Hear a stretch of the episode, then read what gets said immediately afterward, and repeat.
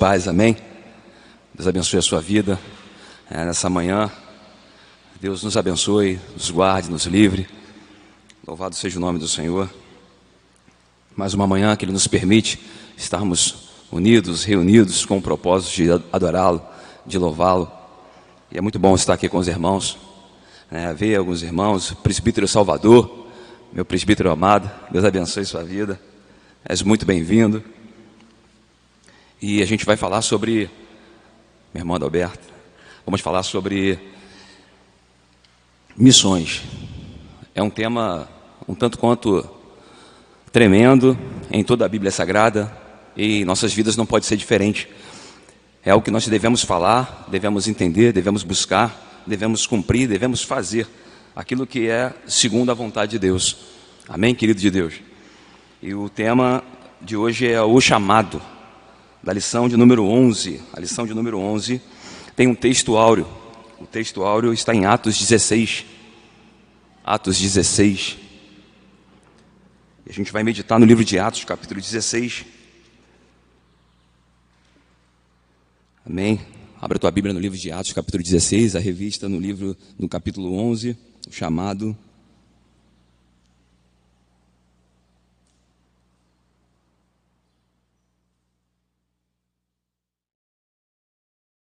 Estava numa missão ontem e teve um evento aqui ontem abençoadíssimo. Eu passei na porta aqui, já era nove, nove e meia e estava cheia a igreja, né? Muitos carros, muitas pessoas. Falei, nossa, foi bênção, foi bênção, glória a Deus. Mas que não estivesse aqui, eu vi que Deus abençoou de forma tremenda. Louvado seja o nome do Senhor por sua bondade. Amém, querido? Você não precisa ficar de pé, somente abra a escritura no capítulo 16 do livro de Atos, que diz assim a palavra do Senhor. Não pode mexer aqui, não, que sempre que mexo. Diz assim, Atos capítulo 16, versículo 6. E viajando por toda a região da Frígia, Galácia, Paulo e seus companheiros de ministério foram impedidos pelo Espírito Santo de pregar a palavra na província da Ásia. Quando avizinharam, avizinharam-se na região de Mísia, procuraram subir até Bitínia, mas também o Espírito de Jesus não lhes permitiu. Então, contornando a Mísia, desceram para Troade. Durante a noite, Paulo teve uma visão. Obrigado, meu irmão. Nela, um homem da Macedônia em pé rogava-lhe: Passa a Macedônia e ajuda-nos. Imediatamente após ter recebido a visão, preparamos-nos para partir rumo à Macedônia, concluindo que Deus nos havia chamado para pregar o Evangelho aos macedônios. Navegando de Troade, seguimos em linha reta até a Samotrácia e no dia seguinte para Neápolis. De lá rumamos para Filipos, que é a cidade mais importante desse distrito da Macedônia e colônia romana. Nessa cidade ficamos vários dias. No dia de sábado saímos da cidade à beira, para a beira do rio, aonde imaginávamos encontrar um bom lugar para orar. Assentamos-nos e começamos a conversar com algumas mulheres, que ali também estavam reunidas. Uma das mulheres que nos ouvia era temente a Deus e chamava-se Lídia, vendedora de tecido de púrpura da cidade de Tiatira. E aconteceu que o Senhor e aconteceu que o Senhor lhe abriu o coração para acolher a mensagem pregada por Paulo. Depois de batizada, bem como os da sua casa, ela nos convidou, rogando: Se julgais que eu sou crente no Senhor, entrai e permanecei em minha casa. E assim nos convenceu. Vamos orar? Pai das luzes, nós te damos graça, Senhor, por tanta bondade, misericórdia e fidelidade, por nós Ó Deus, termos esse privilégio de hoje pela manhã, estarmos falando da tua palavra, ouvindo a tua palavra, sendo edificada por intermédio da tua palavra. Ajuda-nos, ó Deus bendito, como foi cantado aqui, foi louvado aqui, Senhor. Importa que tu cresça, que ele cresça, Senhor. O Senhor está exaltado acima das alturas, ó Pai. O teu trono está acima dos céus, nem os céus dos céus podem conter a tua glória. Nós reconhecemos isso, Pai. Que tu cresça em nossas vidas, ó Deus bendito. Que nós, ó Pai, possamos diminuir a cada dia, ó Pai, para que a excelência do poder que é do Senhor seja glorificada essa manhã, Senhor amado, em nome de Jesus. E ajuda-nos, ó Deus bendito, a contar os nossos dias, Pai, para que como igreja alcancemos um coração sábio diante do Senhor, para testemunho da tua palavra. Em nome do Senhor Jesus, Pai, nos ajuda, Senhor, essa manhã, em nome de Jesus. Amém e amém.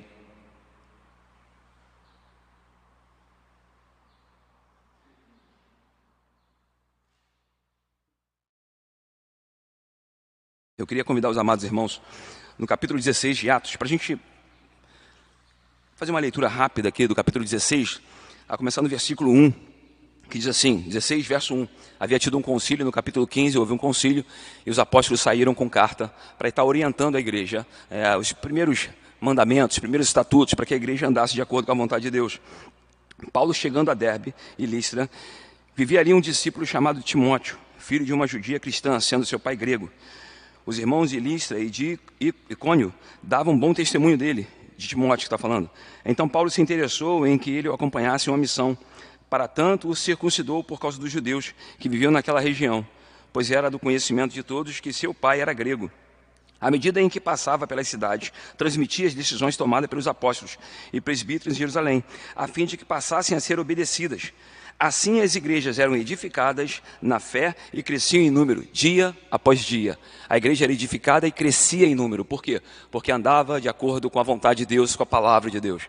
É interessante que Paulo está em missões aqui, a sua segunda viagem, né? a sua segunda campanha missionária, segunda viagem missionária.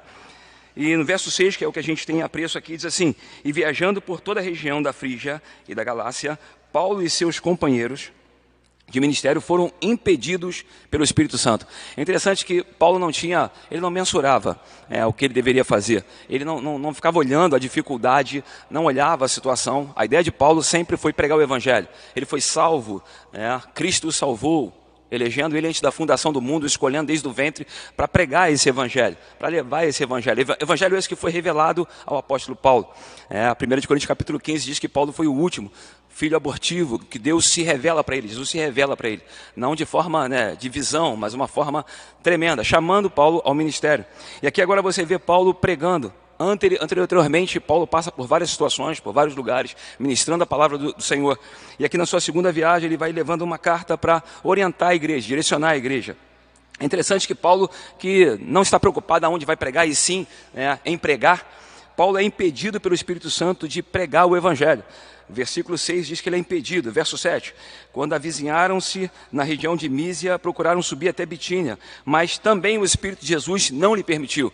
O Espírito do Senhor estava impedindo Paulo de pregar. Não era o diabo, como alguns textos né, em Tessalonicenses, eh, não eram homens, era o próprio Espírito de Deus que estava impedindo, porque tinha uma missão específica. A gente consegue extrair algumas lições desse texto aqui, é rápido o texto, algumas lições como eu preciso é, levar a palavra do Senhor. Aonde eu vou? A gente vai orar, a gente vai clamar, a gente vai buscar a Deus, mas é o Senhor quem dá a direção. É o Senhor quem direciona, é o Senhor quem nos leva. Sempre é o Senhor.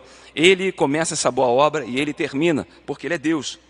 Verso 8: Então, tornando a Mísia, desceram para Troade. Durante a noite, Paulo teve uma visão. O homem havia viajado por vários lugares, é, a pé, enfim, navio, por vários lugares. E à noite, que ele deveria descansar, ele tem uma, tem uma visão. E a visão que ele recebe do Senhor é, era um homem, um homem que da Macedônia rogava: passa para cá e ajuda-nos. Imediatamente, veja a, a disposição, né, a disponibilidade de Paulo para servir ao Senhor. Imediatamente, depois do chamado recebido para ir até a Macedônia, Paulo se levanta, é, não sei se ele estava deitado, sentado, independente de qual a postura dele, a posição que ele toma é se levantar é, e os seus companheiros e ministrar a palavra de Deus aonde Deus estava direcionando, porque o próprio Deus havia impedido de ficar em determinado local. Verso 10: Imediatamente após ter recebido a visão, preparando-nos para partir rumo à Macedônia, concluindo que Deus nos havia chamado para pregar o evangelho aos macedônios. Verso 11: Navegamos de Troade, que é onde ele estava e que mais, né, mais tarde ele vai falar de uma porta que abriu para ele, não é aqui o foco, mas uma porta foi, foi aberta para ele. Seguimos em linha reta até Samotrácia e no dia seguinte para É interessante que Lucas, o autor né, desse livro, Lucas, o historiador, ele narra de forma, ele vai colocando as cidades uma por uma e de forma tremenda, sem erro. Né? Segundo algumas pessoas que estudaram, não teve erro nenhum. Ele colocou direitinho. De lá rumamos para Filipos, que é a cidade mais importante desse distrito, Macedônia, a colônia romana. Nessa cidade ficavam vários dias, ficava vários dias. Essa cidade, ela foi interessante, ela se, ela se formou como província em 148 antes de Cristo. Antes de Cristo, 148, ela se formou como província, província romana. E não era qualquer tipo de província, era uma cidade bem célebre. E no dia de sábado, saímos da cidade, era costume de Paulo, de sábado estar ali pregando a Jesus né, nas, nas, nas sinagogas, mas ele saiu para fazer algo diferente é interessante que missões, é impossível, improvável fazer missões, evangelizar, levar a palavra de Deus sem oração.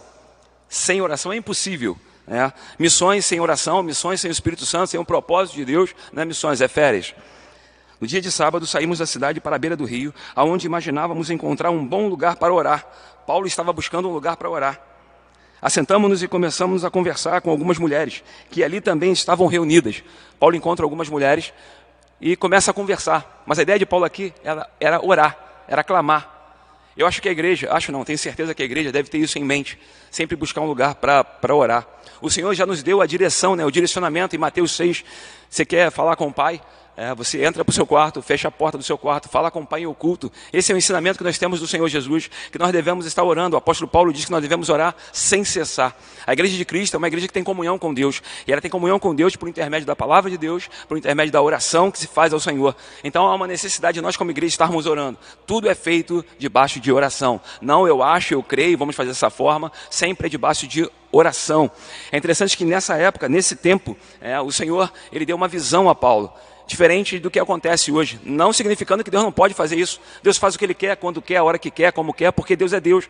Mas a ideia aqui é que nós devemos sair para ministrar a palavra de Deus. E Ele vai dar. É como se fosse é, sairmos e olharmos para frente e não enxergarmos o chão.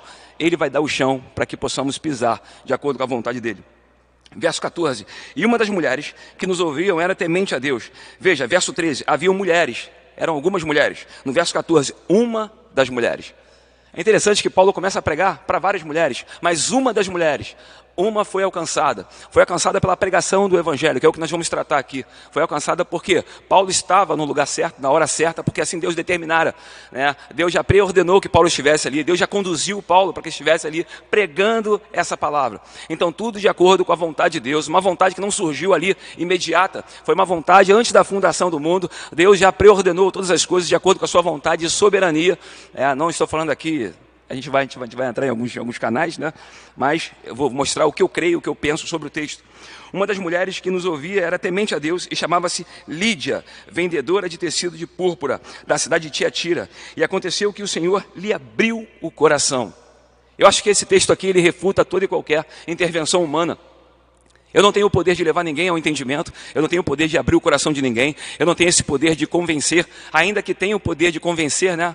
É, uma, uma, certa feita eu li um livro há muito tempo atrás, de Watmani, é, ele dizia que o homem tem o poder latente da alma. E, segundo ele, segundo a visão, a visão errônea dele em alguns, alguns aspectos, mas, segundo a visão dele, os homens levavam os outros é, a fazerem coisas. E é uma realidade hoje. Os falsos profetas levam, levam as pessoas a darem e outras coisas mais. Então, o poder latente da alma. A alma tem essa questão. E a gente, quando se depara com algumas coisas, a gente fica é, entendendo que tudo que é feito aqui na terra acaba se consumando aqui na terra mesmo. O que faz aqui acaba aqui mesmo mesmo. E tudo que é feito em Deus dura a eternidade. Amém, querido de Deus? Deus tem o seu propósito, e o propósito de Deus não é o que a gente acha, e sim o que está escrito. E aconteceu que o Senhor lhe abriu o coração. É interessante que Lucas ele narra tanto isso aqui, esse texto, como vai narrar no capítulo 24 do seu, do seu evangelho né, no escopo de Lucas, no capítulo 24, ele vai falar que Deus abriu o entendimento dos discípulos para que os discípulos compreendessem aquilo que Jesus estava falando. Três anos e meio Jesus falando, e depois de 40 dias o Espírito abriu. João, capítulo 20, vai falar que o Senhor soprou o Espírito. Né, o Espírito deu entendimento para que eles compreendessem aquilo que Jesus estava falando. Então, em todos os sentidos, você percebe que não há intervenção humana. É, não há sinergismo no conhecimento. É o próprio Deus que nos leva ao entendimento, é o próprio Deus que nos traz conhecimento, é o próprio Deus que abre o nosso entendimento, que tira né, essa tampa, né, esse tampão aqui que quer, de alguma maneira, dificultar. Se não for a intervenção de Deus, o Espírito Santo, acredite, nada podemos fazer. Eu me, eu me recordo na minha, na minha vida, alguns anos atrás, é, quando eu era arminiano, pentecostal capenga, eu, eu tinha como objetivo ganhar almas. E eu saía é, enfurecido querendo ganhar almas. E a gente disputava, alguns pregadores e outros mais disputávamos para ver quem ganhava mais almas. Pô, eu ganhei cinco almas ontem, eu preguei ganhei cinco almas ontem. Com o passar do tempo, depois de ver que eu estava ganhando muitas almas, é interessante como que Deus ele age. Eu comecei a ficar triste com aquilo. Por quê? Porque eu comecei a buscar as pessoas que eu havia ganhado, supostamente, pregando de forma eloquente, trazendo essas pessoas a verdade de Cristo. Mas era eu que estava fazendo essa obra. É óbvio que o Espírito Santo agia em algumas almas mas eu levava pessoas porque eu tinha uma proposta boa. Né? Eu invertia o buscar em primeiro lugar o reino de Deus, sua justiça, as demais coisas seriam acrescentadas. Eu invertia, eu pregava as demais coisas, esquecia o reino de Deus. E por conta disso, pessoas vinham a Cristo Jesus, mas no decorrer da sua caminhada, elas ficavam né, no meio do caminho. No decorrer da sua caminhada, elas ficavam. Então um dia eu parei e fizemos aqui, vamos, vamos para a estatística agora. Eu comecei a conversar com o líder, com o pastor, pastor presidente, vice-presidente, né? Jesus era só o boy da igreja, mas eu estava ali falando com o pessoal e falei o seguinte: olha só, querido, vamos só conversar aqui rápido. Quantas almas a gente ganhou? Não, foi anotado aqui e tal, trinta e poucas almas. Em um mês, trinta e poucas almas. Todo mundo, pô, amém, glória a Deus, glória a Deus. Eu, muito chateado com aquilo, eu falei, tem certeza que glória a Deus? E as pessoas ficaram, como assim? Você tem que estar feliz. Eu falei, como ficar feliz? Trinta e poucas almas. A pergunta é, aonde estão essas almas? Essas almas que nós ganhamos, aonde estão essas almas? Tanto no ministério de Finney como no ministério de The White Lehman Moody, ganhavam muitas almas, ganhadores de alma, abre aspas, né? identificaram que as pessoas não ficavam na congregação, não permaneciam em Deus. Haja vista, né? É o poder latente da alma, é o poder da persuasão, de levar pessoas a acreditarem naquilo que você acredita. Não é uma intervenção divina. Quando é uma intervenção divina, independente, querido, da pessoa, independente do que está sendo ministrado de acordo com a palavra de Deus, é claro, independente do Espírito Santo age, age de forma poderosa. Porque o Evangelho é o poder de Deus para a salvação, não de todo mundo, mas de todo aquele que crê. Esse é o poder que nós cremos, nesse Deus todo-poderoso que tem um reino inabalável, um reino todo-poderoso e tem um Evangelho que é poderoso. É por isso que o Espírito Santo ele atua de forma tremenda. A gente vai ver isso aqui, né? se Deus assim nos permitir. Verso 14, verso 13. Algumas mulheres, verso 14. Uma das mulheres que ouvia e é temente a Deus, Lídia, vendedora de tecido de púrpura, da cidade de Tiatira, aconteceu que o Senhor lhe abriu o coração para acolher a palavra. Veja, Paulo estava fazendo o quê? Orando.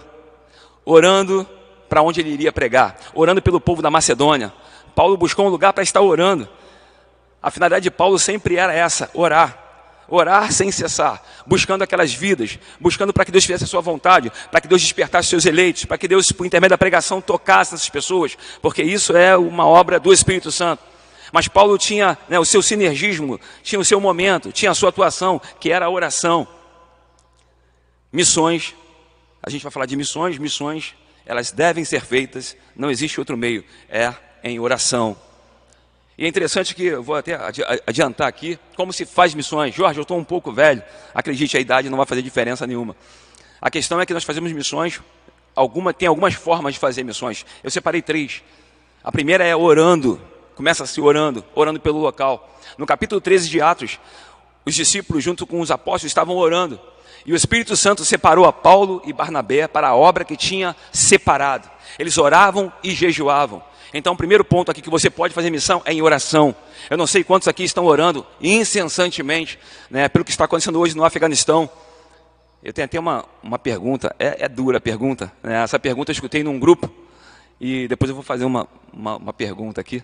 Não sei se eu faço. Mas a questão é que hoje é, nós devemos estar com o nosso foco sobre o Afeganistão. Por quê? Porque o Talibã ele chegou ao poder e muitos cristãos estão sendo perseguidos, serão perseguidos, serão assassinados, serão mortos.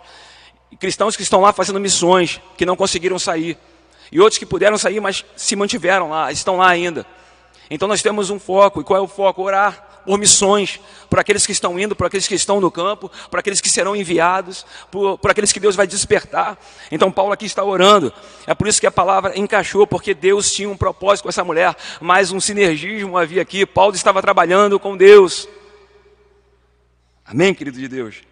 Uma das mulheres o Espírito de Deus abriu o coração. Por que abriu o coração? Porque tinha oração, porque tinha pregação da palavra de Deus. Não estava aqui contando uma historinha, contando, né, entretendo as mulheres ali no campo. Ele não estava ali com segundas intenções, Paulo estava ali para pregar o Evangelho. Ele foi comissionado, vocacionado, chamado para esse ministério.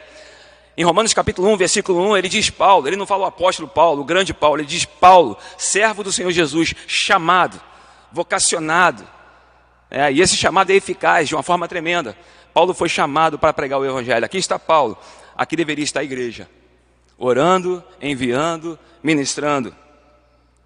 E verso 15: Depois de batizado, bem como a sua casa, ele nos convidou, ela nos convidou e rogou: se julgar e ser digno, entra aqui, fica comigo.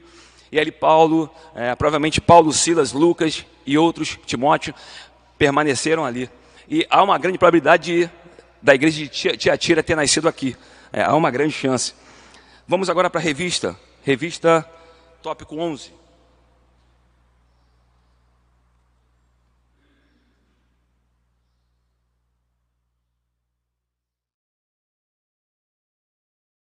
Amém. Introdução. Em uma reunião de pastores batistas calvinistas ingleses, por volta de 1790, um pastor recém-ordenado levantou-se para discursar sobre a necessidade de um grupo de de o um grupo dirigir maiores esforços e recursos à evangelização de países onde o cristianismo ainda não tinha sido estabelecido. Seu discurso, porém, foi abruptamente, foi abruptamente interrompido por um ministro mais experiente que disse: Jovem, sente-se. Ô querido, não sei se você já escutou isso, eu já escutei isso. Sente-se, você está muito empolgado. Eu já escutei, sente-se, pare. É. Eu já escutei uma frase maligna: Isso é o primeiro amor que deveria ser somente um único amor. A gente não ama o Senhor a primeira vez e, e deixa de amar. Ah, mas na Apocalipse capítulo 2, a igreja de Éfeso. Não, o propósito de Deus não é esse, que o nosso amor venha a se desvanecer, que nosso, né, o nosso ardor, queimou, né, aquilo que queimou dos nossos corações venha parar de queimar. Esse amor ele deve continuar, perpetuar até a eternidade. Foi para isso que nós fomos chamados, comprados. E quando você reconhece aquilo que foi feito na cruz, não tem, não tem uma outra manifestação da sua vida para com Deus a não ser o amor. Por quê? Porque foi Ele que nos comprou. Então, quando alguém chega para você e fala que isso é, é não é, é primeiro, primeiro amor, isso aí acaba, né? daqui a pouco volta ao, ao normal. Eu costumava pregar para os novos né, e dizer o seguinte: repreende isso, querido, que esse amor venha aumentar que você venha chegar-se a Deus. Tiago 4, verso 8 diz: né, Chegai-vos a Deus e ele chegará a vós. Se chegue a Deus, busque conhecer mais a Deus, conhecer a Escritura Sagrada, andar de acordo com a vontade de Deus. Esse é o propósito de Deus para os jovens da nossa igreja, né, da igreja brasileira, que eles busquem mais e mais o Senhor, que eles deixem os videogames, que eles deixem né, os filmes. Não que eles não vá fazer isso, há tempo para todas as coisas, mas se achegue ao Senhor, busque o Senhor, é tempo de buscar o Senhor. Então, um ministro um ancião disse: Jovem, sente-se quando Deus desejar converter os pagãos, ele fará isso sem a sua ajuda ou a minha. Eu vejo aqui um hipercalvinismo, né? É, supralapsarianismo aqui desse, desse sujeito aqui, né? Senta aí, rapaz. Quando Deus quiser fazer, ele vai, ele vai fazer. Também já escutei isso. Já escutei isso num, num evento reformado. É, o poder de Deus vai ser tão tremendo que Deus ele vai chamar as pessoas. Querido, Deus chama as pessoas por intermédio da pregação do Evangelho. O apóstolo Paulo, em 1 Coríntios, ele diz que aprove a Deus salvar os que creem pela pregação do Evangelho. Se não tem pregação do Evangelho, não há salvação, há misticismo. Ainda que Deus intervenha, venha, venha fazer, tudo é por meio da palavra. Aprove a Deus salvar. Deus salva por intermédio da pregação. Sem desanimar, com aparente falta de interesse dos colegas, o empolgado pastor fundou com uma sociedade missionária, que o enviaria à Índia três anos depois. Somente depois de sete anos ele pôde batizar seu primeiro convertido.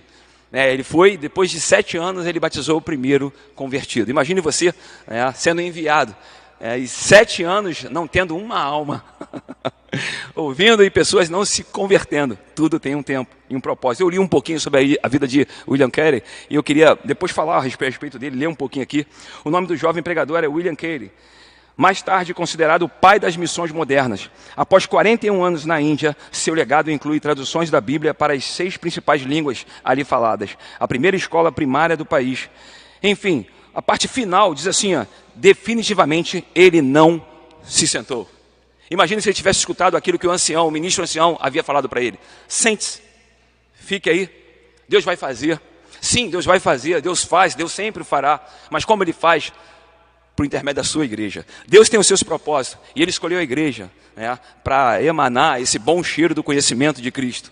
Cheiro esse, querido, que a gente vai falar a respeito disso daqui a pouquinho. Cheiro esse que endurece alguns e quebranta outros. Esse é o poder da palavra de Deus. Continua comigo. Quando se fala de William Carey, eu, eu anotei alguma, algumas coisas aqui, eu queria falar rapidamente. William Carey foi um jovem notável, pobre, humilde, filho de um tecelão. E aos 17 para 18 anos ele se converte ao cristianismo. O Senhor Jesus o chama. É interessante que, de tanto ele ler, ele era, tinha paixão pelo Novo Testamento, começou a estudar a língua grega. E ele começou a estudar, ele começou a buscar em Deus, e ele tinha paixão pelas almas perdidas, almas que não foram alcançadas, almas de outros países. Ele tinha esse ardor no seu coração, ardor esse que o Espírito o colocou, que o Espírito o chamou é, um chamado específico para ele. A igreja é missionária e Deus chama alguns. Efésios capítulo 4, verso 11 diz que ele mesmo deu uns para apóstolos, profetas, mestres, a fim de que o aperfeiçoamento do corpo de Cristo. Então Deus tem seu propósito e os dons continuam aí, né? os dons do Espírito Santo habilitando, capacitando os seus para pregar. E aqui a gente está diante dele. É, ele é sempre um, um leitor e depois de se converter, depois de tanto ler, ele andava em torno de 12 quilômetros. 12 quilômetros esse jovem andava para pregar o evangelho a uma cidade vizinha.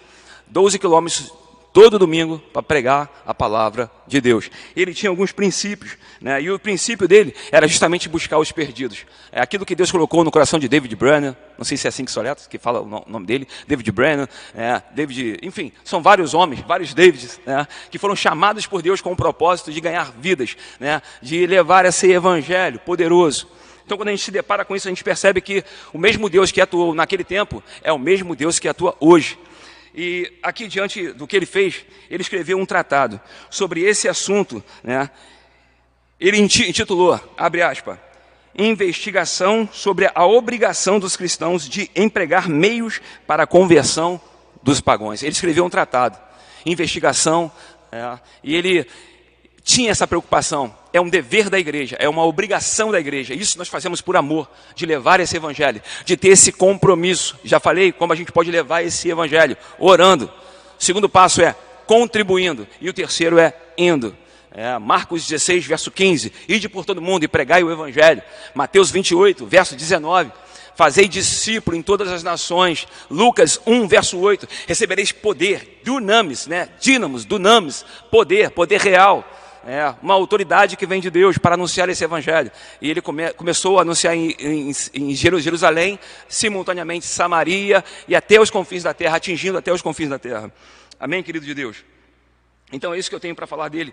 É, uma, uma, uma, das frases que ele falou aqui, que foi interessantíssimo, ele disse, quando ele chegou à Índia, né, com a ajuda missionária da Igreja Batista, ele chegou à Índia, ele disse, a Índia é uma mina de ouro, e eu vou descer e cavar, mas vocês devem segurar as minhas mãos.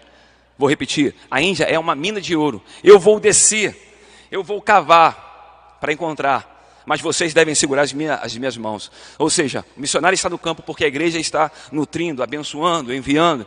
É, há uma cooperação, há uma ajuda mútua, com um propósito do reino de Deus, com o um propósito de exaltar a Cristo e glorificar, que é o que a lição nos diz. Esse é o propósito: ganhar vidas para o Senhor Jesus, anunciar o Evangelho, atingir aqueles que não foram atingidos, alcançados, e assim vai. Uma outra frase que ele disse, que marcou, é, foi: espere grandes coisas de Deus. A frase é tremenda. Espere grandes coisas de Deus. Quando a gente fala isso, ainda mais no meio que você se encontra, pessoa, amém, aleluia. Ele disse: espere grandes coisas de Deus. Faça grandes coisas para Deus. Faça grandes coisas para Deus. A visão desse calvinista era ganhar vidas para o Senhor. Então espere grandes coisas, mas faça grandes coisas. Irmão Jorge, é, passou da hora, eu estou bem velhinho, eu estou velhinha, né? esse momento não é. Ou o jovem vai falar, não, sou muito novo para isso. Você que está nos ouvindo essa, essa, essa manhã, né? tanto pelo Facebook, pelo YouTube, enfim, pelo, pelo rádio, você que está ouvindo, não, mas eu sou muito novo, eu tenho muita coisa para curtir, para fazer, para realizar. O chamamento que Deus faz é hoje. Né? Hebreus capítulo 2, 3, 4, 6. Disse hoje ouvires a voz do Espírito Santo, não endureçais o vosso coração. O Senhor está chamando você hoje para essa grande obra. Amém, querido de Deus? Então aqui eu acho que eu encerro com esse, com esse William Carey, né? esse homem de Deus, esse homem que fez a diferença. E vamos entrar aqui no ponto 1. Calvinistas também evangelizam. A ênfase distinta da doutrina reformada da salvação, seguindo a Escritura, é a soberania divina. A gente já tem falado disso direto pelas aulas. O problema é que, conforme nota o teólogo anglicano é, J. ou J. I, é, Parker, parece haver uma suspeita generalizada de que uma firme convicção da soberania absoluta de Deus leva a uma inércia complacente, especialmente com respeito à evangelização. Afinal, se, como ensina a Confissão de Fé de Westminster, não se pode aumentar ou diminuir o número dos predestinados que Deus vai atrair irresistivelmente para si, e nem dos reprovados que jamais receberão o dom da fé.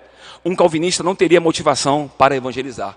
É o que é posto aqui e é o que muita gente entende, é, principalmente os hiper, né? É o que muitos entendem. Isso não é verdade. Continua aqui. Como provam os ministérios de evangelização de George Whitfield, William Carey, Charles Adam Spurgeon, é, Ashbel Green Simonton, é Simonton, desculpa aí, ele deve ter se, se revirado no túmulo, é, Ronaldo Lindório, esse está aqui conosco, é um presbiteriano, um servo de Deus, dentre tantos outros calvinistas da história. Quando eu começo a ler esses homens aqui, começo a ler sobre a vida desses homens, e há outros ainda, homens extraordinários, é, Hebreus vai falar que os homens daquela época não eram dignos de pisar. É, então você vê que existem homens extraordinários, homens que fizeram a diferença. Quando você para para olhar esses homens aqui, amado, com exceção do Ronaldo Lindório, com exceção dele, todos já partiram. Amém, queridos?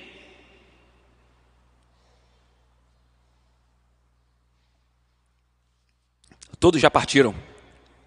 Todos já morreram. O momento deles acabou. Eles não estão mais aqui, com exceção de Ronaldo. Ué, e agora, irmão? Como é que vai fazer? Definitivamente eu não sei o que fazer agora, porque ele já partiu, já passou o tempo dele. E eu louvo ao Senhor, amado, que chegou o seu tempo, chegou a sua hora de Deus levantar, preparar, capacitar, enviar, de uma forma ou de outra, quer seja orando, contribuindo, fazendo missões. Chegou o meu tempo, chegou o seu tempo, o tempo desses homens já acabou, cessou, terminou. Então a ideia aqui é que Deus está levantando uma nova geração. Tem dois textos na Bíblia, tanto em Êxodo quanto em Salmo, que diz que a geração que se levantou não conhecia o Senhor. Em Êxodo fala que a geração não conhecia o Senhor. A geração de José é, já havia morrido, mas ela não conhecia o Senhor.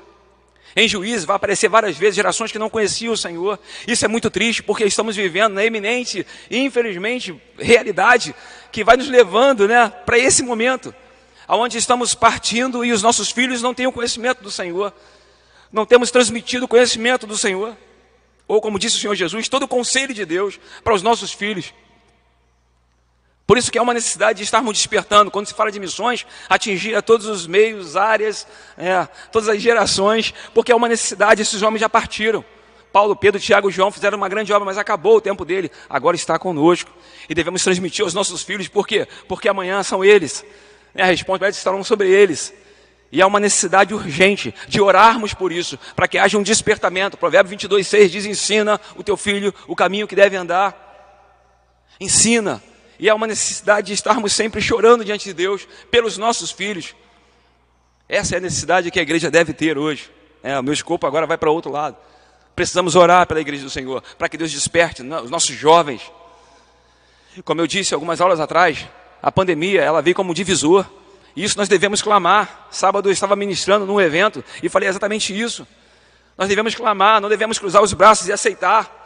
Imagine se William Carey ele sentasse. Jovem, senta aí, tá bom, vou sentar, tudo bem. Aí Deus, tu viu, né? Imagine, querido.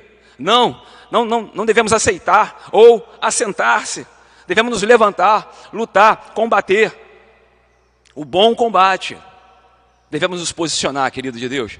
Eu sou tentado todos os dias a parar, você é tentado todos os dias a parar, você que nos assiste é tentado todos os dias a parar, a retroceder. Mas a Bíblia nos adverte em Hebreus 10, 38, que nós não somos daqueles que retrocedem, nós não somos daqueles que voltam atrás. Lucas 9, 62 diz que aquele que bota a mão no arado e olha para trás não é apto a entrar no reino de Deus. Nós não somos desses, querido. Nós fomos chamados pelo Senhor. Ele começou essa boa obra. Ele é fiel, ele é poderoso para aperfeiçoar até aquele grande dia. E quando ele chama, ele capacita, ele supra, ele envia. Ele faz todas as coisas porque tudo é para a sua glória, para o seu louvor. E como eu disse, a vida desses homens aqui, a época desses homens já passaram. Hoje está sobre a sua responsabilidade. Os pastores, os presbíteros, os ministros, está sobre a sua responsabilidade. Louvado seja Deus. Há quem diga que não, mas eu faço isso, faço aquilo. Lucas diz que ainda continuamos sendo servos inúteis, infiéis. Na terceira perícope, em primeiro lugar, porque o calvinista reconhece na evangelização uma ferramenta fundamental na finalidade principal que ele mesmo tem no mundo, que é glorificar o Senhor, o seu redentor. É, aqui o texto é 1 Coríntios 10, 31. Tudo que façamos, façamos para a glória de Deus. Quer comamos, quer bebamos, para a glória de Deus. É isso que Paulo diz em 1 Coríntios 10, 31. Qual é a finalidade aqui? Que quando você leva esse evangelho, você está glorificando ao Senhor Jesus. Não tem como né, pregar o evangelho e falar mal de Jesus. Foi o próprio Jesus que falou isso. Esses que estão pregando, vocês pediram para que eles parassem de expulsar né, o demônio em meu, em meu nome. Logo, não tem como eles falarem mal de mim. Não tem como na evangelização falar mal do Senhor. A gente glorifica o Senhor. Esse Deus que amou o mundo de tal maneira que deu o seu único filho para que todo aquele que nele crê não pereça, mas tenha vida eterna. Porém, aquele que não crê já está julgado, já está condenado. Essa é a luz que veio ao mundo e os homens rejeitaram porque amaram as trevas mais do que a luz. E é por isso que o Espírito Santo vem iluminar os olhos do entendimento. Para quê? Para que possamos glorificar a Deus por intermédio desse evangelho. A primeira pergunta do Catecismo Maior e breve de Westminster é: por meio da evangelização que a igreja coopera para a reunião daquela grande multidão. É o que a gente está falando aqui, amado. É por meio da evangelização que a igreja. Deus tem o seu propósito antes da fundação do mundo. Mas ele, com o seu propósito, ele usa os seus, ele usa a igreja. Então, quando você está orando né, pelo Afeganistão, pelo Turcomenistão, Uzbequistão, Azerbaijão, quando você está clamando por eles, você tem a certeza que Deus está agindo, levantando pessoas para ir para lá, sustentando os que lá estão. Deus está fazendo algo tremendo. Há uma necessidade de despertarmos-nos justamente nessa manhã para isso. Uma necessidade de entendermos que tem algo maior. Cristo, Ele é esse maior. E Ele está nos chamando, querido, para esse compromisso. Imagine diante de Deus, naquele grande dia, no qual eu e você estaremos, onde não tem como fugir, não tem como se esquivar, não tem como se esconder. Eu e você estaremos diante dele, querido. E Ele vai falar para mim, para você: Eu tive fome, você me deste de comer. Essa, essa, semana agora a gente teve o privilégio de participar, eu participei de uma, de uma missão bem longe. Eu não fui lá. Veja, eu não estava lá. Compartilhei com o grupo e pude ajudar, pude participar. Que alegria enorme. Pessoas que são de outro ministério, de uma outra igreja, creem, numa corrente diferente da minha, mas estavam fazendo o que eu não estou fazendo. É, missões, construindo banheiro para pessoas que não têm banheiro e levando cesta básica. Eu tive o privilégio de poder ajudar de alguma forma. Então é orando, é contribuindo, indo. Não tem como se justificar diante de Deus falar, Senhor, eh, não dá para mim não, Senhor. Realmente eu tenho muita coisa a fazer, não há problema, você pode orar. É, realmente não tem muito tempo para orar, você pode contribuir. Nós temos vários meios de ajudar missões, né? de ajudar aquilo que Jesus começou a fazer, o maior missionário que pisou aqui na terra. Em segundo lugar, porque o calvinismo porque o calvinista reconhece que não há como amar o Senhor sem obedecer os seus mandamentos. E há uma, uma ordem direta do soberano Deus para que seu povo anuncie o seu evangelho a todo mundo. Como que eu vou amar o Senhor se eu não obedeço a Deus? Eu gosto muito de um texto que eu sempre cito ele. E vou morrer citando, é claro.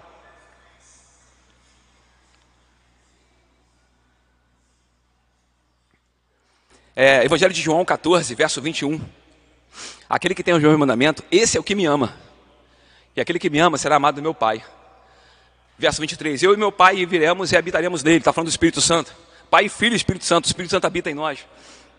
Viremos e habitaremos. No verso 24. Aquele que tem meus mandamentos e não os guarda, esse não me ama. Então como é que eu sei que eu amo a Deus? É porque eu digo que eu amo a Deus? É porque eu digo que eu sou da igreja presbiteriana, sou aqui eleito por Deus? É porque eu acredito que meu nome está escrito no livro da vida antes da fundação do mundo? É claro que não. É porque existe obras, existe ah, evidências que mostram que realmente eu nasci de novo. Há uma preocupação com o mundo caótico e perdido. Deus não está preocupado porque Ele é soberano. Isaías capítulo 6 diz que ele estava sentado sobre um alto e sublime trono. Isaías não viu Deus despenteando o cabelo, desesperado, conversando com Miguel, o arcanjo, olha, vou mandar você lá porque está tudo errado. Não, ele não estava desesperado. Ele é soberano, ele reina antes da fundação do mundo e ele vai continuar reinando. Porque ele é soberano. A questão aqui não é essa. A questão é o que nós temos feito. O que nós temos é, atentado. Qual é a nossa responsabilidade como igreja do Senhor? A ordem direta soberana Página 38, o começo, a ordem direta do soberano Deus para que o seu povo anuncie o seu evangelho. Eu já citei esses três textos aqui.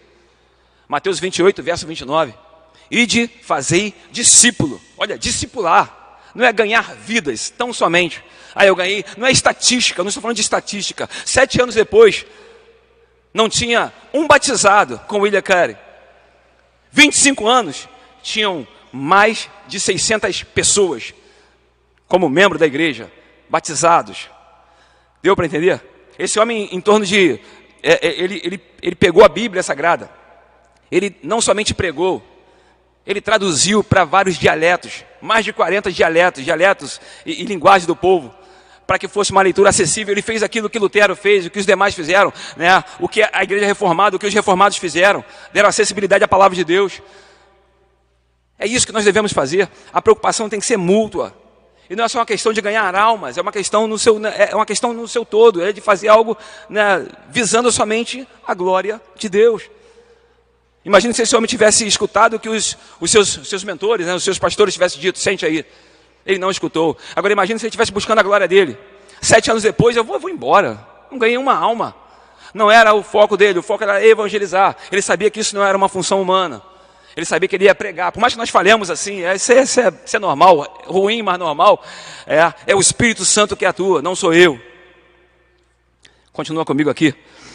Atos 1,8 é algo tremendo. Atos 1,8 está exatamente relacionado com Lucas 24, 49, onde o Senhor diz para os seus discípulos: Ficai em Jerusalém, até que do alto sejais revestidos, né? cingidos, revestidos, cheios do Espírito Santo.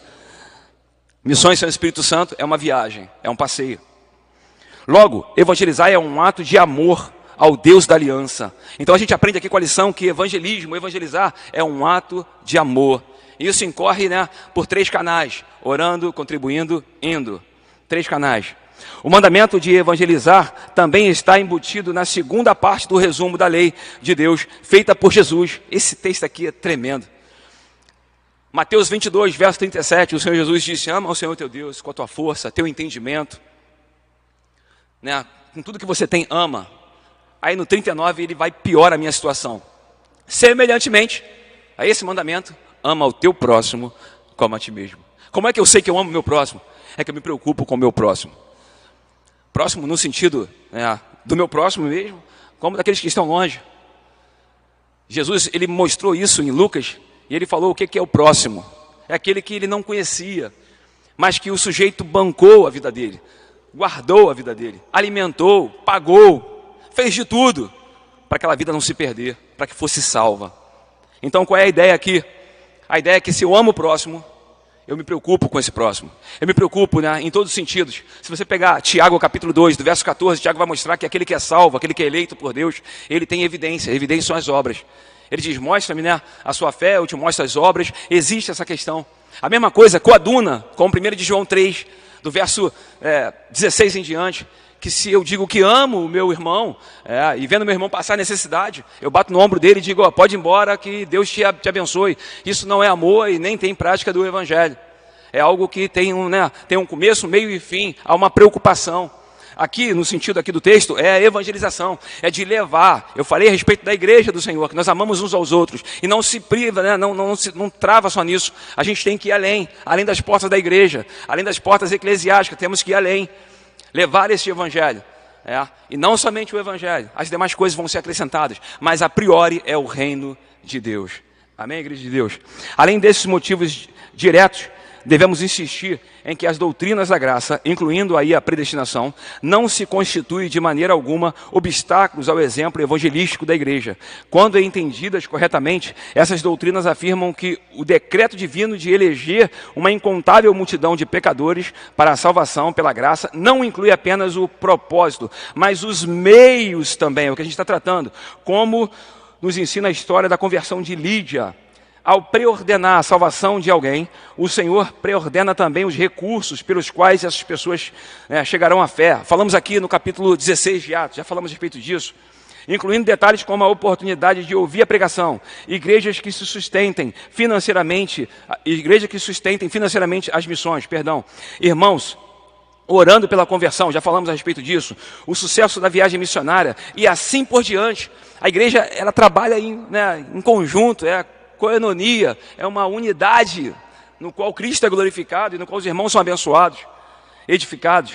O calvinista sabe que Deus não é como um pedreiro tolo que resolve levantar uma parede sem providenciar os tijolos necessários para a obra. Eu coloquei aqui do lado um texto, né, Filipenses 1,6. Ele começou a boa obra e ele vai aperfeiçoar. Aqui o texto que é citado é o texto de Lucas 14 aonde fala que o homem quando se né, vai começar a fazer uma obra, edificar uma torre, ele vai fazer os custos aqui, os gastos daquilo que ele vai gastar, para que quando chegar na metade do caminho ele não tenha dinheiro para fazer. Então há tudo uma administração, Deus nos ensinando a administrar.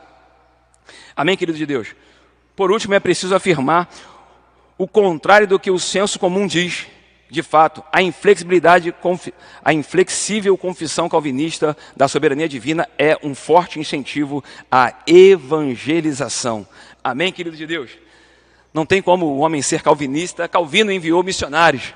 Calvino enviou missionários e outros mais, reformadores, que trabalharam com missões, com evangelismo. Continua comigo. Se considerarmos o estado espiritual de determinado povo não alcançado ou de algum incrédulo, que em particular seria uma tremenda ingenuidade, presunção ou arrogância, esperarmos que uma conversa, é, um estudo bíblico ou um sermão nosso teria a capacidade de mudar a mente e o coração de um ímpio. Mas quando considerarmos as doutrinas da graça, reconhecemos que não há caso difícil demais para a graça irresistível do Senhor e nos colocamos ao seu serviço confiadamente. Louvado seja Deus. Não tem como você chegar numa, numa, numa, comunidade onde estão mortos pelo pecado, sem entendimento, com a sua mente entenebrecida e achar que a gente tem esse poder. Foi o que eu falei aqui no, no, no começo. Tem o poder de convencer as pessoas. É o próprio Deus, por intermédio da pregação do Evangelho, que faz, que é o que vamos tratar aqui agora. Vocação interna e externa. Dois, ao refutar as heresias arminianas, os cânones de Dort afirmam que Deus se agradou em salvar seus eleitos por meio da operação do Espírito Santo e pela palavra. Esses dois aspectos do chamamento divino costumam ser denominados vocação interna e vocação externa. O que aconteceu em Atos 16 foi justamente isso. Lídia ouviu e o Espírito agiu. Romanos 10, 17 diz que a fé vem, vem pelo ouvir a palavra de Deus. Torna a dizer, não é entretenimento, não é um conto de fada, historinha.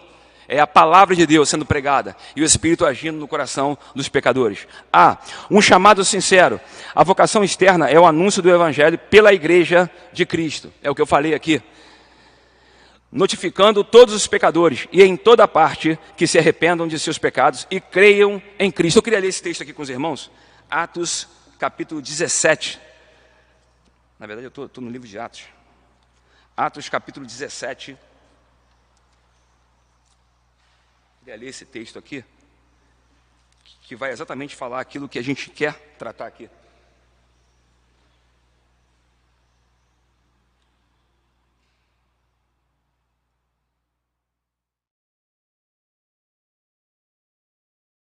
Sem delonga, no capítulo 17, do verso 24 até o verso 29, Paulo está pregando a palavra de Deus, está pregando o Antigo Testamento, falando que Deus criou todas as coisas, mostrando o Deus criador e soberano. Ele não somente criou, ele sustenta todas as coisas, que é de Deus que vem a sustentabilidade de todas as coisas. Deus né, não somente preordena, mas ele né, coordena todas as coisas, administra todas as coisas. E ele chega no versículo 30. Olha no verso 30, olha o que ele diz. Em épocas passadas, Deus não levou em conta essa falta de sabedoria, mas agora, né, but now, agora ordena que todas as pessoas, em todos os lugares, seguem ao arrependimento. O que, que ele está falando aqui? Paulo está falando que agora, nesse momento, Paulo estava onde? No Areópago, na Grécia, em Atenas, pregando. E ele viu tanta idolatria que ele ficou, né, foi compelido a pregar a respeito disso. E foi levado até Areópago. E lá ele ministrou a palavra de Deus. Paulo não perdeu tempo.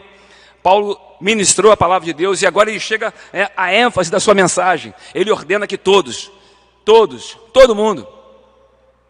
Ele não falou, ele ordena aos eleitos. Ele disse todos. Cheguem ao arrependimento. Aí ele continua, 31. Porque determinou um dia em que julgará o mundo com rigor de sua justiça, por meio do homem que para isso estabeleceu. E quanto a isto, ele deu provas de todas, o ressuscitando dentre os mortos. Quando ele falou isso aqui, os gregos não acreditavam em ressurreição de mortos. E tinha uma dificuldade, parte dos gregos, filósofos, não acreditavam em ressurreição dos mortos. E quando ele fala isso aqui, há um choque. Eu estava num congresso, um pastor dos Estados Unidos, Don Richard, esse homem, ele, além de herege, né, eu, eu era herege também. Ele disse o seguinte: Paulo errou quando chegou aqui. Paulo poderia ocultar esse texto aqui. Estava num congresso, ele falou isso, lá em Fortaleza. Paulo errou quando chegou aqui. Paulo sabia que os gregos, né, que os atenienses não acreditavam em ressurreição. Ele poderia omitir isso. Está certo isso, amado? É claro que não. É um evangelho, né, meia boca, meias verdades. O Evangelho mostra que Cristo viveu, porque ele nasceu um dia. E como ele nasceu? Mostra que foi predito, Isaías 700 anos antes, né, pré-anunciou a sua vida, a sua trajetória, o seu nascimento virginal, o seu poder como Messias e Salvador do mundo, e por conta disso ele ia até a cruz, o servo sofredor, dos 53. 7, 14, 11, é, capítulo 9, o seu governo estaria sobre os seus ombros, principados, todo o seu poder, e não somente isso, Isso levaria até a cruz, porque ele nasceu com o propósito de resgatar aqueles que haviam né, se desviado. Ele é o sumo pastor, o bom pastor, que resgata as suas ovelhas. E por intermédio da sua morte, ele um dia ressuscitou. Se o evangelho não tem ressurreição, logo não serve. A sua morte traz perdão para os nossos pecados, o seu sangue purifica os nossos pecados. E a sua ressurreição nos justifica, porque Deus justificou o seu filho ao ressuscitá-lo. Essa é a obra, é o Evangelho, não tem como negociar. E Paulo não negociava o Evangelho. Uma outra lição que eu quero extrair daqui: quando se prega o Evangelho em missões, onde quer que você esteja, não negocie o Evangelho. Quantas pessoas na fila do banco estão pregando o Evangelho, estão negociando o Evangelho? É, não é bem assim. O Evangelho é a palavra, a verdade e o poder de Deus para a salvação. Então pregue a palavra. É um dos lemas, só a Escritura. Vamos ver aqui o que aconteceu? Paulo, quando fala isso, olha o que acontece no verso 32. Entretanto, alguns deles, assim que ouviram falar sobre a ressurreição dos mortos, começaram a dizer zombarias, e outros ainda exclamavam: Sobre esse assunto daremos ouvido uma outra oportunidade. Veja, alguns deles zombaram, rejeitaram a mensagem da ressurreição de Cristo Jesus. Olha o 33. Depois dessas palavras, Paulo se retirou do meio deles. Olha o que acontece no verso 34. Aconteceu Porém, que alguns homens se juntaram a Paulo e creram. Entre eles estava Dionísio, membro do conselho do Areópago, e uma mulher chamada Dâmaris, e com eles algumas outras pessoas. Veja se Paulo errou. É claro que não errou. Paulo estava debaixo da unção do Espírito Santo na direção de Deus, pregando o Evangelho, somente a Escritura. E o Espírito Santo fez isso. Os que zombaram é porque realmente não tinham que crer, pelo menos naquele momento. Mas esses aqui foram salvos porque o Espírito Santo aplicou a verdade que Paulo estava pregando, aplicou aquela as escrituras no coração dos atenienses. E houve salvação, querido de Deus. Voltando para o texto. Glória a Deus. Um, chamado sincero, Deus vem com sua oferta de, da salvação a todos os homens indiscriminadamente porque, como soberano regente do universo, tem autoridade para exigir a adoração submissa de todos. E em virtude da sua bondade e misericórdia, ele alerta os pecadores de seu pecado e da consequência das consequente destruição e ao mesmo tempo em que atrasa a execução da sentença de morte e os abençoa com dons terrenos que testificam de sua existência, poder e boa vontade. Louvado seja Deus. Aqui são os textos, a gente vai passar aqui aqui no, no finalzinho, esse chamamento é feito com boa fé e franqueza da parte de Deus aos pecadores em geral, incluindo até os reprovados. Quem crê será salvo. É interessante que o chamamento é para todos, até os reprovados. O Senhor Jesus, que sabia quem o Pai havia lhe dado, jamais limitou o oferecimento da salvação apenas aos eleitos. Página 39. Evidentemente, a igreja que não sabe quais as pessoas foram eleitas na eternidade também deve proclamar o evangelho sinceramente a todos, sem distinção. Ou seja, amado, a oferta do evangelho é para todos. Não tem uma plaquinha, né? Não tem aqui nada que indique quem é e quem não é. Mesmo depois de salvo, é o Senhor quem sabe, é o Senhor quem conhece. São as obras, são os frutos que vão denotar que realmente houve uma conversão. Foi o que eu falei no começo. Era uma disputa para ver as pessoas que iam ser, sendo, sendo ganhas. Até que um dia eu parei e falei: tem uma coisa errada. Por que tem uma coisa errada? Quantas pessoas? 32, 33 pessoas. Um mês, 32, 33 pessoas. Os cultos eram segunda-feira, quinta-feira. Né? Nesses cultos foram salvos tantas, tantas pessoas. Sim, isso é uma glória tremenda. Sim, uma glória tremenda. A pergunta é: a pergunta que não quer calar, cadê essas pessoas que foram salvas? Cadê essas pessoas que levantaram a mão e esqueceram o coração? Cadê essas pessoas que vieram, que vieram à frente, mas continuaram no Egito? Cadê essas pessoas? Se nós ganhamos, é nossa responsabilidade agora nutrir, guardar, conhecer. É nossa responsabilidade. E a reunião que era para ser pacífica acabou sendo tumultuada. Porque, como sempre, eu tumultuava as coisas. Cadê essas pessoas? Cadê as pessoas que foram ganhas? Que foram levadas pela persuasão humana a aceitarem a Jesus? Porque a proposta é diferente. E ali eu comecei, é, é uma obra do Espírito Santo, não é minha, glória a Deus por isso.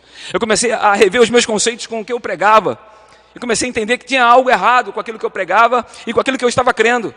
Não porque eu quis, é porque o próprio Deus começou a agir na minha vida com essa graça maravilhosa e irresistível e mostrar que estava tudo errado, que não era de acordo com o que eu acreditava, e sim de acordo com a Escritura Sagrada, com a atuação do Espírito Santo. E eu comecei a ver o quanto eu estava errado e o quanto eu estava trabalhando em vão. E graças a Deus, amado, que até aqui nos ajudou o Senhor. A gente está onde? Eu já me perdi aqui, um chamado sincero. Virando B, obrigado. Cheiro de morte. Esse texto aqui é tremendo, amado. Cheiro de morte. Por outro lado, o apóstolo Paulo alerta que a evangelização tem tanto o poder de produzir vida quanto de condenar a morte. Interessante isso aqui. 2 Coríntios capítulo 2, verso 14 e 16, a gente, a gente não, vai, não vai ler, você conhece esse texto, a gente vai falar rapidamente dele. Ignorar a revelação de Deus na natureza torna o ser humano indesculpável, porém, mais grave é o pecado daqueles que rejeitam a mensagem de salvação pelo Evangelho de Cristo. João 15, verso 22, Romanos 1, 20 e por aí vai. Esse que nós vamos ler. Assim, em sua oposição, rebeldia e teimosia, os reprovados tornam a abençoada oferta da salvação em maior condenação para si mesmo. Já viu quando Deus está repreendendo o seu povo no Antigo Testamento? E ele fala assim: ó, Hoje eu chamo os, céus e a terra em testemunho contra vocês. Já viu? Quando você se depara com o texto de Romanos capítulo 1, verso 18, você já leu o verso 16, que o Evangelho é o poder de Deus para a salvação de todo aquele que crê. Quando você chega no 17, do capítulo 1 de Romanos, você vê que o justo vai viver por meio da fé. Aquilo que Abacuque 2, 4 profetizou. Nos últimos dias, o justo vai viver da fé. Aí quando você se depara com 18, você entende que o Evangelho começa com uma boa notícia. Né? É entremeada pela uma péssima notícia. A ira de Deus está vindo. E está sobre os homens, né? não sobre o pecado, mas sobre os pecadores. Sobre os pecadores. Não tem como te separar o pecado do pecador. É, uma, é, uma, é um momento difícil, mas não tem como. A ira de Deus cai sobre os pecadores. Homens que pegam a verdade de Deus e né, tentam de alguma forma sucumbir à verdade de Deus exprimir, eu não sei bem o termo correto, porque eu não parei para fazer uma análise, mas eles pegam a verdade de Deus e querem ocultar a verdade de Deus, querem abafar, sufocar a verdade de Deus, e a ira de Deus vai cair sobre esses homens. Por quê? Porque Deus colocou a sua glória sobre os céus sobre o firmamento, sobre a criação. Os céus proclamam a sua glória. Salmo 19 corrobora isso. Os céus proclamam a sua glória. Esse Deus bondoso, glorioso, soberano, criou todas as coisas para o seu louvor. E aí os homens, em vez de adorar o Criador, adoram a criatura, buscam a criatura. Isso já está na percepção humana, no coração humano, desde que Adão pecou. Isso entrou no meu coração. Buscar a criatura, adorar, né? Adorar o pregador. Esse é terrível. Mas é exatamente isso que acontece. Pessoas buscam sempre né, aquilo que se pode pegar. E bem-aventurado disse Jesus: são aqueles que não viram, mas que creem. Cheiro de morte. Quando deparamos com esse texto aqui, eu estava vendo o tio, tio Augusto Nicodemos falar a respeito desse texto. É, a ideia aqui é de um general. General que chega em Roma, acabara de ganhar vitórias, né? E ele vem trazendo uma série de, de, de presentes, né, ouro, aquilo que foi conquistado e as pessoas jogam pétalas sobre ele, as mulheres jogavam pétalas, perfumes, ele entrava ali triunfante, cheiro de vida, porque ele sobreviveu a mais uma conquista, e ele chegou vitorioso. Por onde ele passou, ele trouxe vitória. E a ideia que Paulo tem aqui, né, as pessoas davam para Paulo e viam um homem perdedor, né, um homem que era lixo, a escória da humanidade, mas ele era e triunfava em todos os momentos. E aí, quando esse general entrava, que era, né, é, enfim, com muita alegria, as pessoas aplaudiam, jogavam pétalas, jogavam perfumes e uma série de coisas, ele vai entrando atrás dele vem aqueles que foram é, vencidos. Então, para ele, era cheiro de vida, mas por, por, por, detrás, aquele cheiro de vida já não era cheiro de vida, era cheiro de morte, porque era sentença, estavam sentenciados. E a palavra, eu estava conversando com o nosso, com meu, com meu mentor, presbítero Salvador, e a gente estava falando a respeito disso, a palavra, essa mesma palavra que quebranta, que confronta, que exorta, que direciona, que salva, é a mesma palavra que condena, é a mesma palavra que vai endurecer, ela é tremenda, e ao mesmo tempo terrível. Depende de quem recebe essa palavra. Depende de como é a nossa reação diante dessa, dessa palavra. Louvado seja Deus por essa palavra. A palavra que salva, que liberta, que santifica. O conhecimento dessa palavra traz libertação ao nosso ser. O conhecimento dessa palavra traz santidade, santificação. Tudo é por meio da palavra. Se nós andamos hoje é porque a palavra é luz para o nosso caminho, lâmpada para os nossos pés. É a palavra que nos dirige, é por conta dela. E louvado seja Deus por essa palavra. Glória a Deus. Louvado seja Deus. Vem comigo em Romanos. Romanos capítulo 2. Vamos logo no capítulo 2. Isso de manhã me chamou a atenção. Olha o que diz Romanos capítulo 2.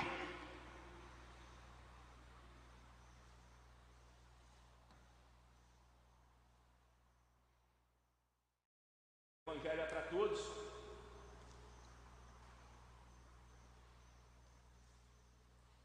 a oferta do Evangelho.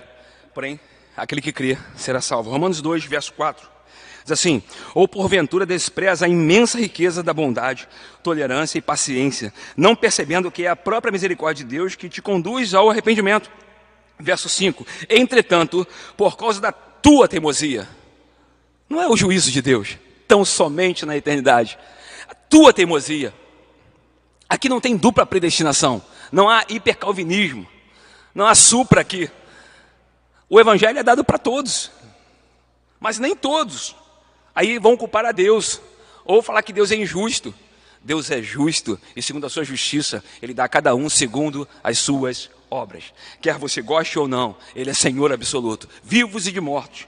Entretanto, por causa da sua teimosia e do teu coração insensível, e não se arrepende, acumulas ira sobre ti no dia da ira de Deus, quando se revelará plenamente o seu justo julgamento. Quem diz que Deus é injusto é porque não conhece a verdade de Deus. Somente os indoutos e letrados, aqueles que torcem a Escritura para sua própria condenação, são esses que merecem o juízo de Deus, a condenação. Quantas correntes teológicas afirmam que Deus, Deus não é injusto? Lógico, Deus não é injusto. Ele é justo. Ele vai dar a cada um segundo as nossas obras. É por isso que nós devemos estar em Cristo, porque é Cristo que freia essa ira, é Cristo que pagou esse preço, sempre é Cristo. É por meio dele, é para ele, é nele que nos movemos, é nele que nós existimos, como está em Atos 17. Se você existe é por causa dele, se você se move é por conta dele. E um dia estaremos com ele eternamente. Não há preço para se pagar, já foi pago. Aleluia. Isso é demais. Então aqui é o B, a gente acaba o B aqui né, falando exatamente isso, que para uns é cheiro, de vida para vida. E Paulo encerra no versículo 16: quem pode receber isso? Quem pode? Aí Paulo diz: Eu posso, tanto é que estou pregando. E eu vou triunfando pelo bom cheiro de Cristo. Para uns é morte, para outros é vida, para uns é quebrantamento, outros é endurecimento. Lembra que ele falou com Jeremias: Jeremias, eu te ponho como cidade forte, para edificar e destruir. Nossa, não vi Jeremias destruindo alguma coisa? Eu não vi Jeremias destruindo nada. A palavra que saía dos lábios de Jeremias estava destruindo, quebrando. C. Vocação eficaz. A vocação interna é a aplicação da verdade do Evangelho ao coração do pecador pelo Espírito Santo, não é pelo Jorge Alberto. Se eu tentasse, eu não ia dar, não ia dar certo. Recebe o nome de vocação ou chamado eficaz, porque é atendida de fato e inclui a transformação do coração que estudamos sobre o nome da regeneração. Atos 16, 48, 16, 14. Para mais detalhe, veja a lição número 10, que foi dada aqui para o nosso pastor e que foi bênção demais. A vocação interna está estreitamente ligada à vocação externa. Isto é, ocorre normalmente em conexão com a proclamação da palavra por meio da qual a fé, a fé é gerada. Como essa obra se dá por meio da pregação da palavra? Nela, o Espírito opera no entendimento, trazendo persuasão e discernimento espiritual da verdade, influenciando efetivamente, ou seja, ocorre de fato, de fato de verdade, realmente, verdadeiramente. Esses são os sinônimos, vai, vai ocorrer, não tem como mudar isso naqueles que são eleitos de Deus. Efetivamente, a vontade de modo que o pecador se volta para Deus. Aí agora aqui embaixo eu não entro mais, porque isso aí já é só para pastor, eu sou apenas uma voz que clama no deserto. Três, o método de evangelização e missões, indo para o fim. O método de evangelizações e missões. O ministério de Charles Finney. Agora o presbítero Salvador vai rir. Quando o presbítero me conheceu há três anos atrás, eu era fã de Charles Finney. Três anos atrás. Eita glória. Quando eu chamo ele de meu mentor, é porque realmente ele é meu, meu mentor. E aí, nas minhas pregações, eu citava Finney. Acabava a pregação, ele, Jorge, vamos conversar aqui. Sabe quem foi Finney? Sei, um grande homem de Deus. Por quê? Porque tem classes no nosso meio, não no nosso meio, né? Mas também no meio pentecostal, como disse pastor Marcos Granconato, que bota só o chantilly. Finney foi um grande ganhador de alma, mas não bota como que Finney trabalhava. Aí ele me ensinou, depois que ele me ensinou, eu falei, oh, misericórdia, Finney, era um fino. Finney tinha uma, uma metodologia né, de trazer as pessoas a Cristo. Como que ele fazia isso? Uma das pessoas que foram, né, foram ver a estatística, pessoas que ele ganhava não permaneciam. Ele colocava os bancos e as pessoas que eram novas na, na igreja colocava na frente para expor essas pessoas. Elas ficavam constrangidas. E ali, depois de música sendo tocada, é o que vai falar aqui. Música sendo tocada, aquela, aquele poder, né? Como disse Li, poder latente da alma, aquela coisa da alma. É. Eu sei porque eu participei de algumas denominações que ficavam no mínimo meia hora. Pregava-se cinco minutos e meia hora fazendo apelo. Olha, você não sabe o que acontecer contigo amanhã, hein? Tu pode sair daqui agora e morrer ali na rua, hein? Então aceita Jesus agora, hein? Como se isso fosse salvar alguém, como se isso fosse mudar a vida de alguém. Mas era assim que as pessoas lidavam com esse tipo de coisa. Totalmente errôneo. E Finney fazia isso, ele colocava ali um banco e botava as pessoas na frente e as conduzia, literalmente, a se arrepender e entrar no, no hall de membro da igreja. Então o cidadão está ali falando: você quer Jesus, é Jesus, você quer. Um cara muito inteligente, um advogado, um culto. Então as pessoas acabavam sendo levadas, ludibriadas, enganadas por aquilo que não era verdade de Deus. O ministério de Finney teve grande influência nas gerações subsequentes de evangelistas. Porém, como já indicamos, lição 2, ele apanhou aqui na lição 2, Finney tinha uma indi... é, Finney tinha uma visão pelagiana do ser humano, negando o pecado original e os efeitos da queda em nossa capacidade de buscar a Deus, compreender e crer no evangelho. De fato, ele afirmava que a obediência é uma pré-condição para o perdão, assim como a decisão do pecador de seguir a Cristo é um pré-requisito para que Deus lhe conceda a nova vida. Ou seja, o homem que faz todas as coisas. Na doutrina arminiana, de uma forma, na doutrina pelagiana, é terrível. Em decorrência dessas heresias que a gente tratou aqui já, não vou falar de novo, já tratou, e muito bem tratado. Finney introduziu uma série de estratégias para provocar a conversão dos ouvintes em suas reuniões evangelísticas. Os incrédulos eram encaminhados a um banco específico para que o pregador pudesse fazer apelos emocionais diretamente a eles. Eram tocadas músicas como melodias. Eu, eu, eu sábado agora, o outro sábado, ministrei numa, num, num evento. Era um evento de louvor, tinha muita, muita música na Assembleia de Deus. E aí, quando eu comecei a pregar, eu estava já preocupado porque o rapaz não deixava de tocar. E eu tenho dificuldade, literalmente, sempre tive. E aí o rapaz estava tocando, eu falei, como é que eu vou falar para o rapaz parar de tocar? E eu esperando ele, olhando para ele, ah, para a Bíblia, o rapaz, tantã, né? Tantã, pessoal tudo. Eu falei, meu irmão, por gentileza, com todo amor, você pode parar de tocar? Pode sentar e ouvir, por gentileza. Por quê? Porque eu não vim aqui para mexer na sua emoção, não vim aqui para fazer você gostar mais de mim ou, ou menos de mim. Eu não estou nem preocupado com o que você acha de mim. A preocupação é a palavra de Deus. Se ela não libertar, mais nada pode fazer. Não tem musiquinha que vai resolver o seu problema, não tem nada. A eternidade é algo real. E os justos juízes de Deus também, para todos nós. E ali eu pedi para que eles não dessem glória, né? É difícil pedir para um pentecostal não dar, não, dar, não dar glória, mas eu sempre peço, por gentileza, não, não glorifica, escute, porque a fé vem pelo ouvir, e aí você acaba atrapalhando o irmão tal. E por fim, querido, foi uma bênção tremenda. Por fim, no final, até eu dei glória. Aleluia. Louvado seja Deus. Havia testemunhos de conversão impactantes. A decisão da conversão era facilitada no, ao máximo, reduzindo a um simples gesto de levantar a mão. Olha aí que eu aprendi que isso começou com o Fine. Não cada revistinha, mas porque o presbítero de Salvador me chamou no canto, puxou a minha, a minha, minha orelha, deu-lhe uma cajadada, depois uma varada e falou: Vê se desperta, homem. E é graças a Deus, louvado seja Deus. Caminhar até a frente no templo ou repetir uma, uma oração, que é o que Billy Graham fazia direto e outros mais. Faziam isso direto, repete uma oraçãozinha. Né? E o cara repetia aquela oraçãozinha como se fosse uma reza, uma prece que fosse dar certo. É uma mágica. E como a gente incorre nesses erros. E como os nossos irmãos precisam despertar desses erros. Não é por força, não é por violência, muito menos pelo poder latente da alma. Desculpe o poder latente, eu não posso resistir. Como notar a paca? A evangel... Como nota a paca a evangelização que ignora a soberania divina, como na filosofia evangelística de Finney, terminará se parecendo muito com uma lavagem cerebral. E não é difícil, né? A gente olha hoje, é cerebral mesmo. Contrariamente, o maior evangelista da Igreja Apostólica deliberadamente pregava sem utilizar recursos de retórica ou filosofia, contando exclusivamente com o poder de Deus, só a Escritura, para a salvação de todos aqueles que crê, só a fide, o Evangelho, aleluia, a constante presença de termos ligados a constante presença de termos ligados ao ensino para descrever o ministério de Jesus e de seus apóstolos nos mostra que esse é um aspecto fundamental na evangelização, só pregar a verdade de Deus. Indo além do ensino, como diz o meu presbítero Salvador, o teólogo reformado Louis Bekoff sugere uma estrutura tríplice bastante simples. Uma instrução clara dos fatos, dos fatos do Evangelho, isto é, a redenção pela cruz, é, Cristo vai até a cruz, morre, ressuscita, um convite fervoroso ao pecador para se arrepender e confiar na graça de Deus. Eu posso adicionar aqui Lucas 13, verso 3 e 5, onde diz: se vocês não se arrependerem, Jesus falando, vocês vão perecer. Esse é o que está em Lucas, só para adicionar.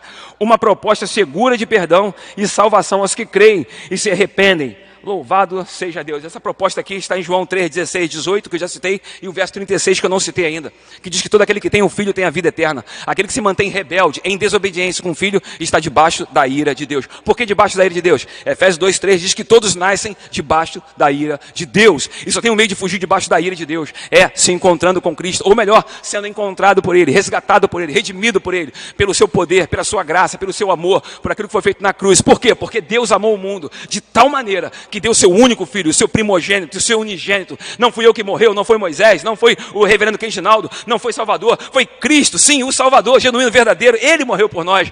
Né? E o que ele fez, amado? É, essa, essa morte, esse sangue, é, tem propósito. Não é para ser jogado no chão, para ser pisado, para ser rejeitado. O que ele fez é perfeito. Louvado seja Deus. E ele vai ver aquilo que ele fez, como diz em Isaías 53, verso 8 e 9. Ele vai se alegrar, porque o justo justificará a muitos não a todos, como dizem aí.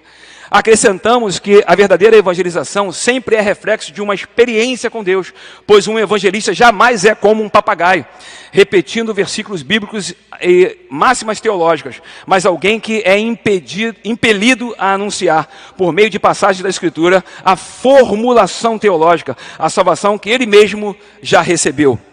Encerrando aqui, eu estava num, num, numa aula com os nossos irmãos e eu falei com onde estava dando uma aula sobre salvação, que você está salvo em Cristo Jesus.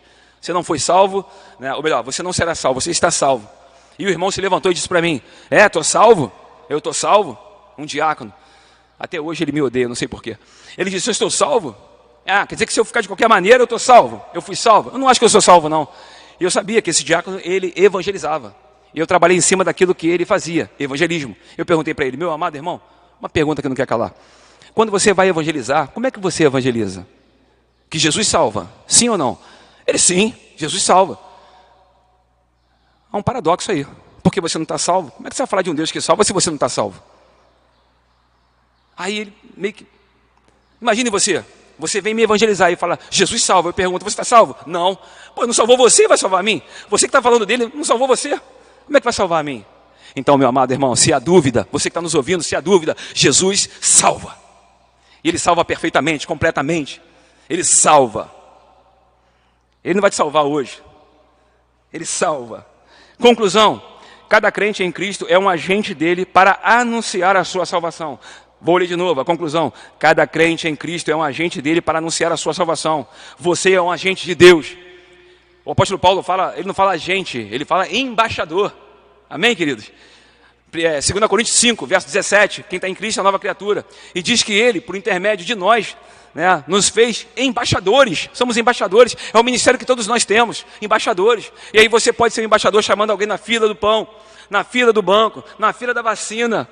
Na vacina, todo mundo com medo, né? não tem lugar melhor para se evangelizar pessoa vai tomar vacina, e você fala, rapaz, essa vacina aí, cuidado com essa vacina. Aí o cara, o que, que tem a vacina? Eu falei, a Cristo Jesus, você começa a anunciar Cristo. Já tomei também a minha, vou tomar a segunda dose. Aí fica todo mundo com medo, sim ou não? Todo mundo preocupado, a vacina, a vacina. Ô oh, querido, se Cristo não guardar a cidade, vão vigiar o sentinela. Então tome a sua, a sua, a sua vacina, em nome de Jesus. Na graça são um grande incentivo nessa tarefa, por sabermos que os eleitos de Deus serão irresistivelmente. A graça é irresistível, o chamado é eficaz, tudo coopera graça irresistível, são irresistivelmente alcançados pelo Evangelho. A essência da evangelização assim se desloca, desloca da busca pela metodologia evangelística, que mais parecem arapucas para pegar incrédulo, concentrando-se na busca por mais clareza na apresentação da mensagem de salvação. Ou seja, o que ele quer dizer aqui? Que as mensagens de hoje é uma arapuca que vai prendendo ele, fazendo uma lavagem no cérebro. E o que, que nós entendemos? Que o Evangelho de Deus não faz isso, ele liberta a pessoa, ele não aprisiona, não vai extorquir, não vai furtar você, vai te dar vida e vida com abundância. Eu vim para que tenha vida e vida com abundância. Já o ladrão não. Amém, querido? E encerrando na aplicação, na hora, você tem usado as doutrinas da graça como justificativa para não evangelizar? Se tem, você é um hipercalvinista. Não, já está tudo predestinado, Deus vai salvar, Deus vai fazer. Está errado esse negócio. Então, ore ao Senhor pedindo perdão por sua indolência e seja um evangelista. Quando foi a última vez que você falou do Evangelho para alguém? Comece a orar ao Senhor pedindo uma oportunidade de ser um instrumento da providência. E faça isso ainda nesta semana. Olha, compromisso que você tem com Deus essa semana. Levar o Evangelho a alguém. Amém? A mulherada estava lá, né? Cozinhando lá, um, fazendo roupa. Paulo vai orar e se depara com um monte de mulher.